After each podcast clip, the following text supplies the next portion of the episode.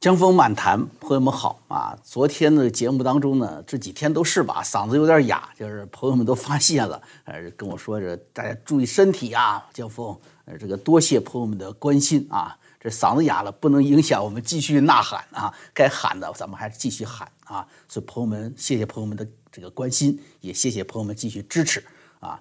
昨天节目中是做了一个预测，说是中共这个香港国安法是强行推送嘛。它对全球普世价值是个侵害，是毁灭一座世界最珍贵的珍宝级的城市，并将上百万世界最优秀的珍宝级的专业人士和守法公民逼着他们流亡天涯，这样的恶行啊！所以这美国的制裁手段就很强硬，那你做初一，我做十五嘛，对不对？制裁惩治的官员的级别会很高。我昨天预测说是会达到政治局常委，哎，比如说主管香港事务的韩正。啊，还有这个推动香港国安法立法这个操作者人大委员长栗战书，其实，在昨天我做节目的时候呢，英文媒体已经透露国会的制裁名单了。我是今天早上看到这个美国之音的这个报道给确认的啊。当然了，这份名单呢仅仅是国会报告啊，最后交到行政当局，也就是川普手中啊，人员还有可能会有变数。但是这份名单透露出来的重大信息也是非常有嚼头的。哎，我呢算是猜对了一半吧，哈，也猜对了一个大面，就是的确是上升到政治局常委这个级别了。人选上呢，政治局常委韩正上榜，哎，那栗战书落榜，但是另一位连我都没有想到的人物上榜，啊，很多朋友已经知道了，就是政协主席汪洋。昨天呢，我还看到咱们的节目后面有留言说，为什么不把习近平、王岐山给制裁了呢？打蛇打蛇打七寸呢？啊，呃，为什么是汪洋不是栗战书？为什么不直接惩罚中共的最高领导人？我们来做一个分析啊。当然，这个先说那个王岐山，他因为现在他没有这个直接的一个实际的管辖的职务，挂这个国家副主席的一个职务，所以呢，你要说真的，这个美国对他惩罚，你拿不出什么理由来啊。所以咱们就不把它作为分析之列了。咱们先说这个上个星期美国哈，呃，还有这个新增了四家中共大外宣媒体进入外交使团名单这个事儿啊，《环球时报》、凤凰卫视上榜。那事情过去一个星期了，但是这里面呢，我一些呃深层的这个这个含义的对他这个理解，我发现我还目前没有看到有人这么去理解，所以呢，我呢今天也一并的就把它做了解释啊，说说我的想法。啊，另外就是关心台湾形势的朋友啊，留意到啊。美国国会今天有个新提案啊，叫做什么？叫《台湾防卫法》。这个提案非常重要啊，非常重要，非常重要。哎，这台湾问题的关键实际上就是军事安全问题，什么制度了啊，政党了，外交了，乃至本土经济啊，它其实都围绕着台湾的军事安全展开的。过去美国方面是比较避讳直接谈论这个问题，现在国会提案都出来了。整个中共对台湾威胁的这个局势彻底扭转，一系列的行动会随即发生的，朋友们。那么会有什么样的行动呢？啊啊，我跟你说吧，这台湾呢，现在咱们那个叫有歇后语叫是老太太坐飞机抖起来了，是好事儿啊，是好事儿啊。那么这几个话题呢，都会比较长，嗯。对，能讲完就讲吧，不能讲完的话，我们明天周末啊，咱们接着讲，哎，不落。哎，先说这个制裁名单，哎，这制裁名单，刚才我说香港国安法是对全球普世价值的侵害，也许有的朋友并不能一下子接受这一点，哎，你这个，你说你香港不就是还说呢？这是我们这个中国内政啊，你们干涉是中国内政。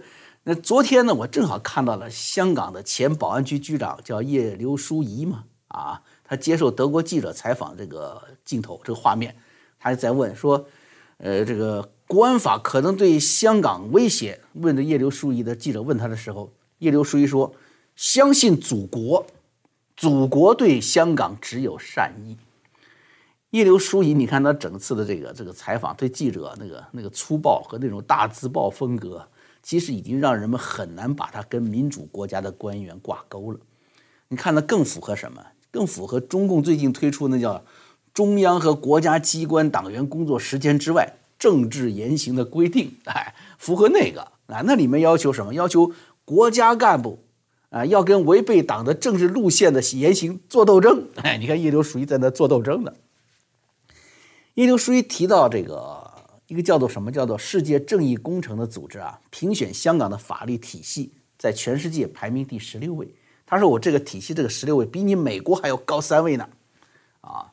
但是他忘记了采访他是德国记者。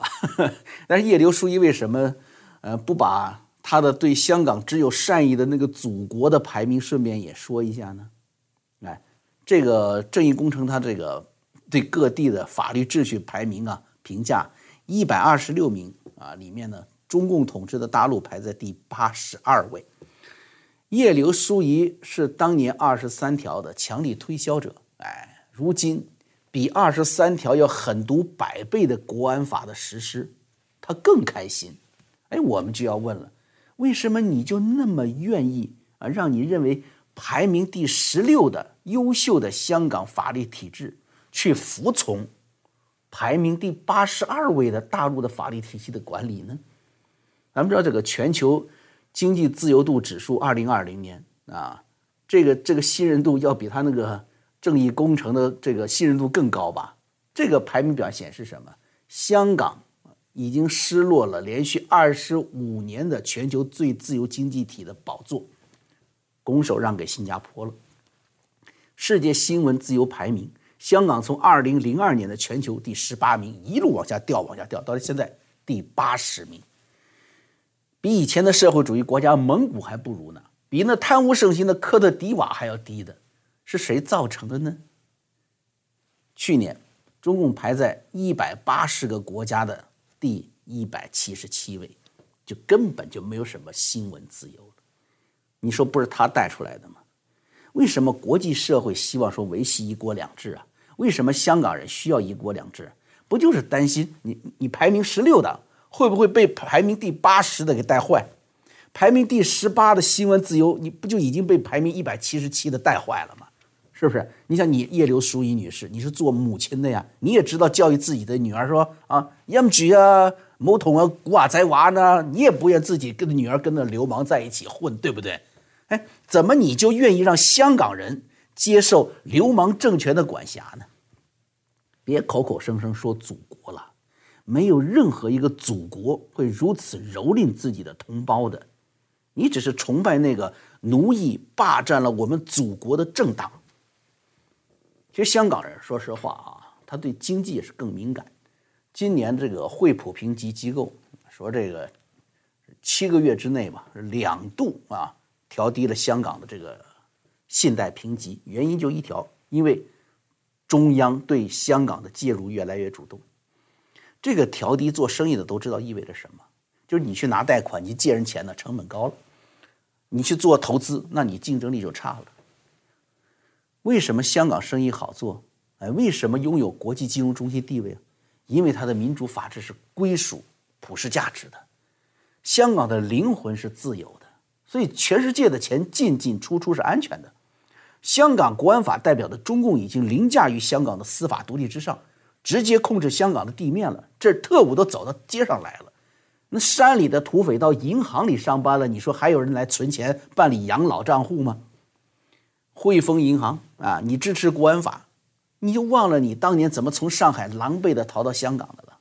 哎，你要是信任共产党，你那你当初别搬了，是不是？一九四九年你就留在上海了。但你想嘛，今天这个在香港盖高楼的中共，跟当年这个在上海跳大秧歌的中共有区别吗？这不还是一家买卖吗？哎，所以这个坏事做绝了，哎，就有人来收拾他。所以美国国会共和党人这个六月十号提出了一份国家安全战略报告中，就提议对中共的高层官员实施制裁。这就是我们今天要说的正题了。制裁对象就包括中央政治局常委韩正和汪洋啊，呃，七人常委之二，嘿，这个打击力度多大呀？这份安全报告的名字是叫做《强化美国以及应对全球威胁》。那么，它是由国会一百五十名议员组成的共和党研究委员会推出的。这个报告一百多页长，第一部分就是关于美国的头号威胁——中国共产党。这报告说，中共的宏伟战略“中国梦”是要将国际体系转变成中共领导的体系，一针见血啊，就指出了中共的这种嚣张。和他的扩张的野心，也就是我刚才提到的，在香港他们就是这么做的嘛，是吧？这绝对不是叶刘淑仪女士口中的善意啊，这是要侵吞这个世界的行动。香港是他们这个巨大的行动的一部分。报告说，说习近平领导下的威权政府不仅对中国的国内，而且对世界各地的自由和人权都构成威胁。报告建议采用历史上最严厉的制裁措施来制裁这些侵犯和践踏人权的中共官员。哎。那么报告提议呢，首先就是涉港事务的这些中共官员要制裁，包括中共的政治局常委主管这个港澳事务的韩正，然后港澳办主任夏宝龙啊，中联办主任骆惠宁。我们知道这个夏宝龙、骆惠宁，他在这个进入香港这个这个负责香港事务的领导职务之前呢，都是地方党政大员第一把手。加上报告还加上了这个新疆自治区的这个书记。陈全国，西藏的那个书记吴英杰啊，再加上公安部长赵克志，这下子你好，一下就干进去五名省部级高官，这个打击力度是前所未有的。那么政治局常委韩正挨打，昨天我是预料到了，我为什么会有那个判断呢？你看哈，韩正他是原来上海帮派出身，尽管他上海帮派的这个。的老领导，他的创始人啊，江泽民，这早就天天在念那个地藏经了，是吧？为地狱的生活做准备了。哎，原来的什么军机大员呢，鸟兽散啊，什么令计划呀，徐才厚、周永康，是吧？都散了嘛，是吧？但是毕竟是上海出身，加上中共的内部根系盘根错节，韩正呢，哎，自上而下还保留着一套自己的眼线人马。香港这边哈是曾庆红江派这边遗留下来的很多势力，因为曾庆红的国安队伍一直在那经营，深入香港社会各阶层。呃，这里说一下，曾庆红他进香港，他不能走原来的这个就是老新华社呀，这个省呃港澳工委啊，他不走这条线，因为这条线是被邓小平这些老的权贵家族把控的。你想闯新市场，办自己的新人啊，培养自己的亲子亲信，他走什么？他先进的是黑道。曾庆红进香港走的是黑道，香港的娱乐界、电影界有很多是黑社会出身背景的大佬，哎，大家都知道，对吧？那这些人呢，他有钱呢，他又去放高利贷，所以呢，你看曾庆红这一进黑道就进了娱乐界，哎，进了电影界，然后呢，又跟着这些放高利贷，香港话叫打一窿啊，啊，大耳窿啊，跟这些大耳窿呢进入了金融界，所以呢，广交人脉。曾庆红这个派系控制香港的水啊很深啊也很扎实，包括政治人物、娱乐界、金融界、黑社会通吃。韩正手里就是拿的这一大批交过来的人，但是去年香港反送中，从他控制的港澳办啊到中联办，再到香港这些地下势力，这一路是刻意的恶化形式。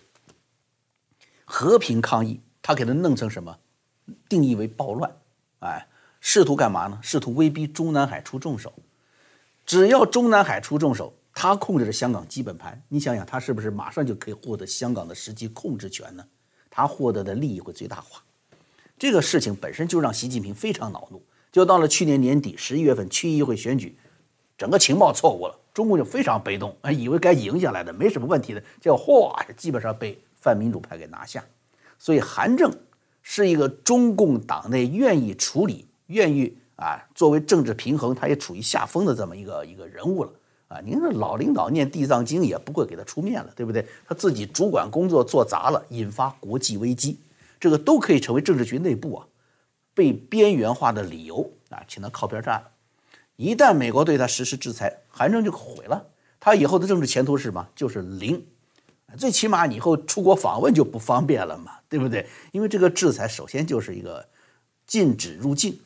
那你不能到美国去了，然后冻结并禁止官员在美国的财产交易，啊，也没钱了，也没办法打发你的手下了，对不对？对，又拢不住人，自己还不能去美国，你在中共的这个官场上最高层你就没有前途了嘛？美国方面 也愿意拿他下手，为什么？刚才说了，不容易刺激中共党内反弹，他容易被抛弃。但是这个汪洋不一样了。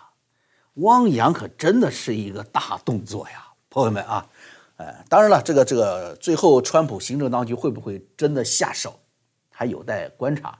但就是这个人选提出来就已经了不起了，哎，就有超越韩正很多的意义。为什么呢？你看，首先为什么是汪洋而不是栗战书？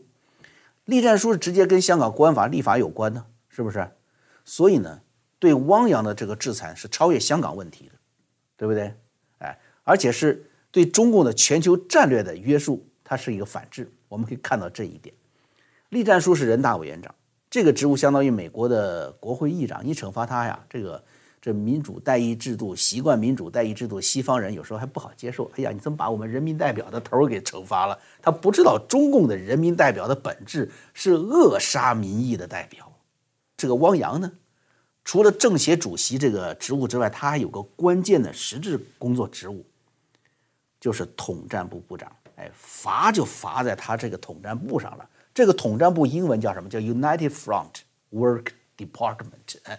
，United Front Front 什么？就是前线，是前沿阵地，统一统一战线，统一战线工作部。它这个诞生啊，是诞生在战争年代。它这个斗争色彩依然是很浓的，所以美国人一看这个英文也就知道了，这不是普通的政府职能部门，是一个准军事的服务啊，是一个对外战争，而且还是前沿的战斗部门，对不对？根据工作职能也的确如此啊。呃，港澳办、中联办，他都在接受统战部的业务指导。统战部还有个叫三局嘛，对吧？就是港澳工作局，还有这个叫侨务侨务局吧，啊。是跟香港事务挂钩的，这一摊就是原来这个老华侨工作的这一摊啊，呃，当年就这个骗这个印尼华侨这扛着羽毛球拍、怀揣胡椒籽儿回来的啊，就这一摊人，国民党元老廖仲恺儿子廖承志啊，他抓的业务。那么从这一点来说呢，汪洋呢是跟香港国安法实施有关系。那么新疆和西藏呢也有单独的工作小组。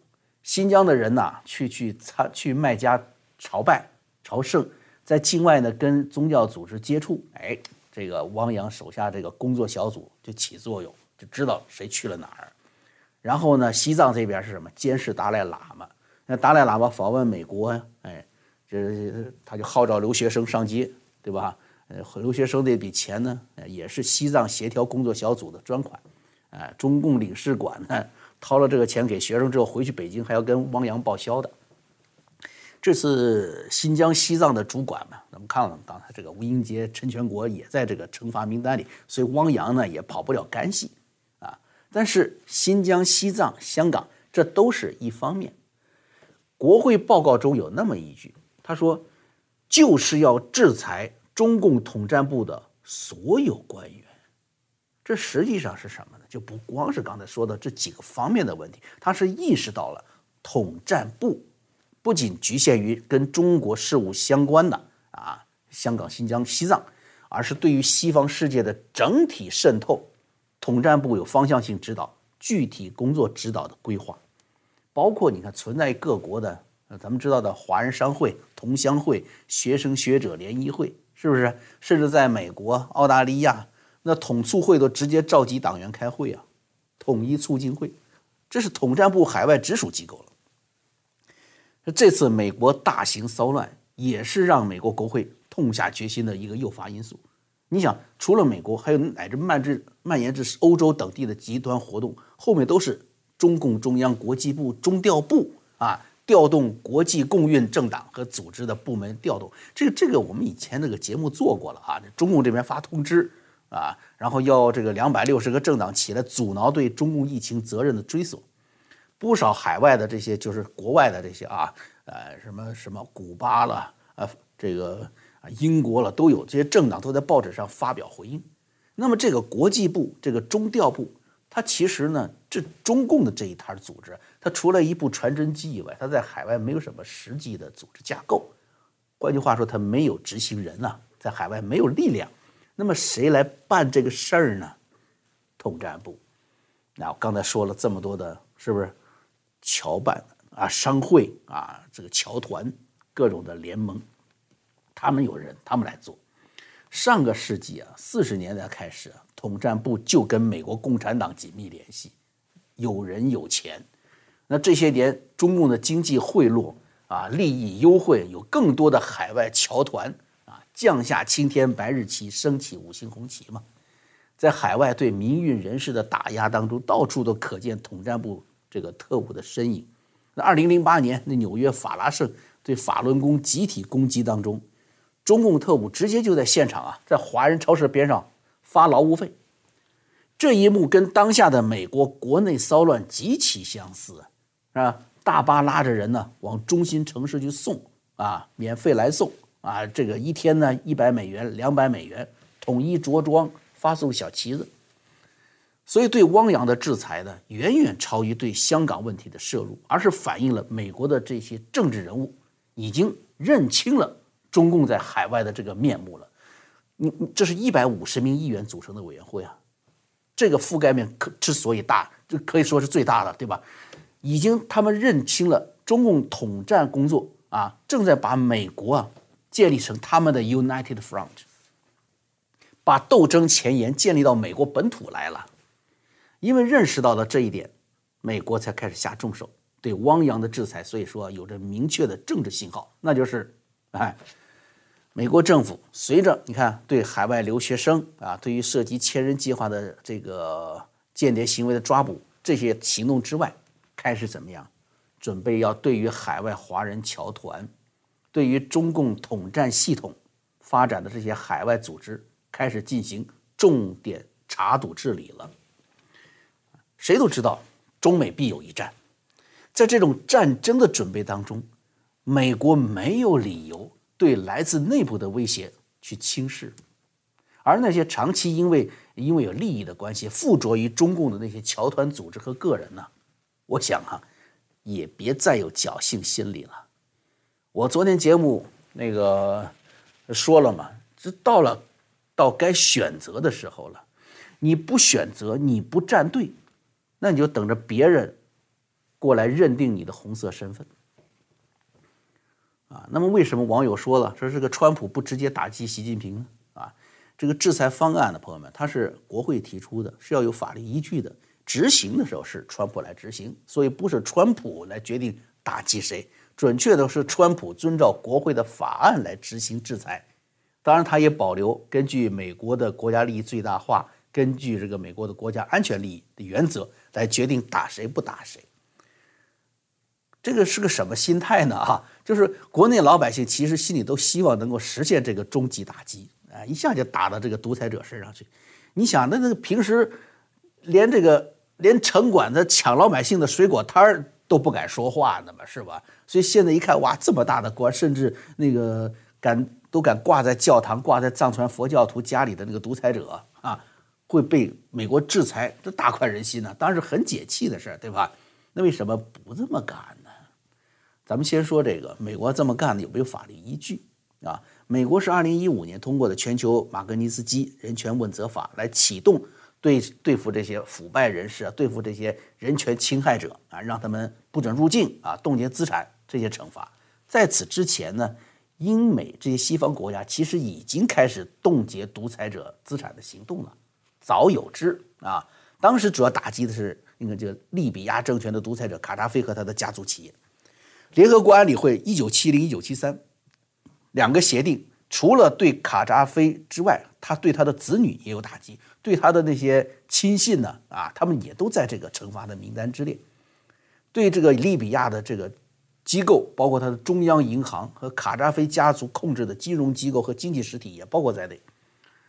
当时这个决议就承诺，一旦把这些资产冻结之后，以后要交还给利比亚人民。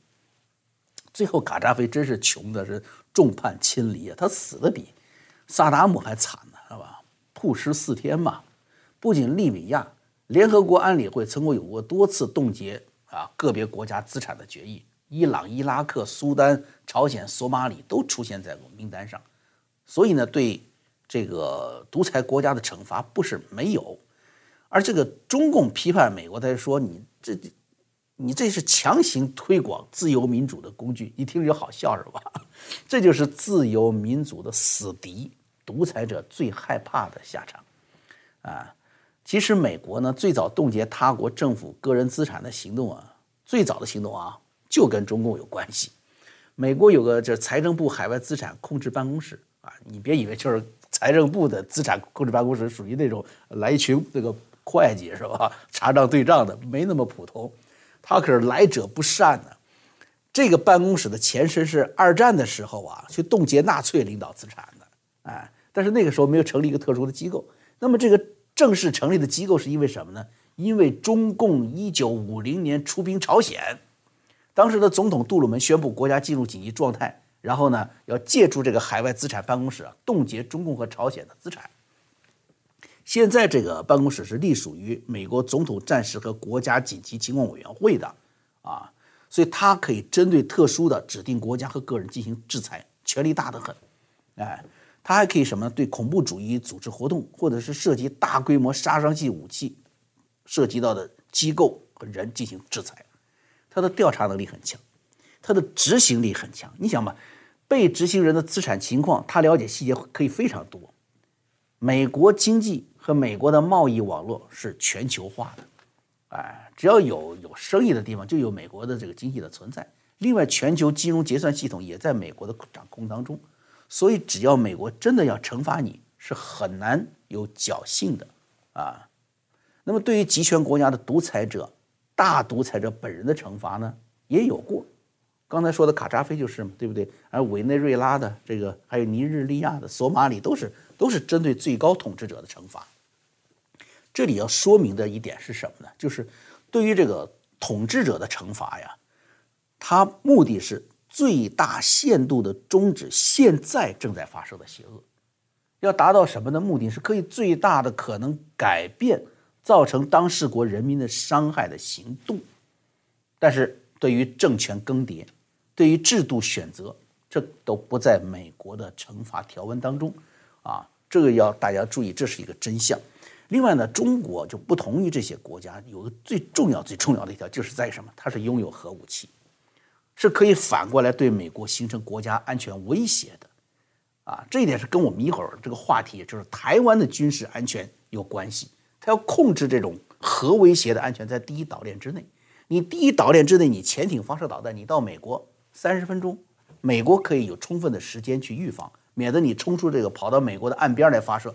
那美国来不及了，对不对？所以美国的科技手段、军事手段越强大，他对这种中共形成的这种核威胁，他就越不忌惮。那这是下一个话题。那么好，反过头来先说对中共的惩罚呢？目的是什么？也不是说让你帮着你翻天啊，就是让独裁者有所忌惮，不是刺激一个很有可能现在是理智不清的独裁者，造成他的末日疯狂。那样的话啊，对本国人民也好，对世界也好，会造成重大的威胁的。但是这种教训、控制和独裁者的肆意张狂，它是对着走的，最终啊，很有可能是去到一个临界点。对独裁者的惩罚啊，其实能做的很多，依据也很多，比如这次疫情嘛。如果查实病毒是你人工开发的，那了不得了，那可以当做大规模杀伤武器，我来制裁你，对不对？但是这种制裁如果针对独裁者本人呢？那习近平是不是就不准访问美国了嘛？那不就等于两个国家就彻底断交了？其实还不仅于此啊！如果对于独裁者的惩罚实行的话呢，往往可以被独裁政权呢认为是对他们宣战，所以呢，不到临界点不会动大独裁者。但是话说回来了，到了开战的时候啊，那制裁独裁者呢，也就失去了制约的意义了。对于阻止开战的临界点的这个到来，只有一个角色能够完成，那就是独裁者赖以张狂的土地上生活的人民。只有人民的觉醒和行动啊，无论怎么行动，它的代价都比任由独裁者发动战争要小得多。德国还有无数的这些历史例证都说明了这一点。对统治集团的官员惩罚呢，是促进这个临界点的到来，因为对临界点到来的恐惧会促使这个政权崩溃，会促使人民行动。我看呢，今天还真的时间不够了，我呢算是把这个制裁名单这个事儿吧，呃，几个角度都说了一下。那么明天是周末，咱也不耽搁啊，继续说。我接着来聊啊，中共四家媒体黑名单这个事儿的深度解读还有呢就是非常重要非常重要非常重要的台湾防卫法。朋友们呐我们江湖漫谈明天再见。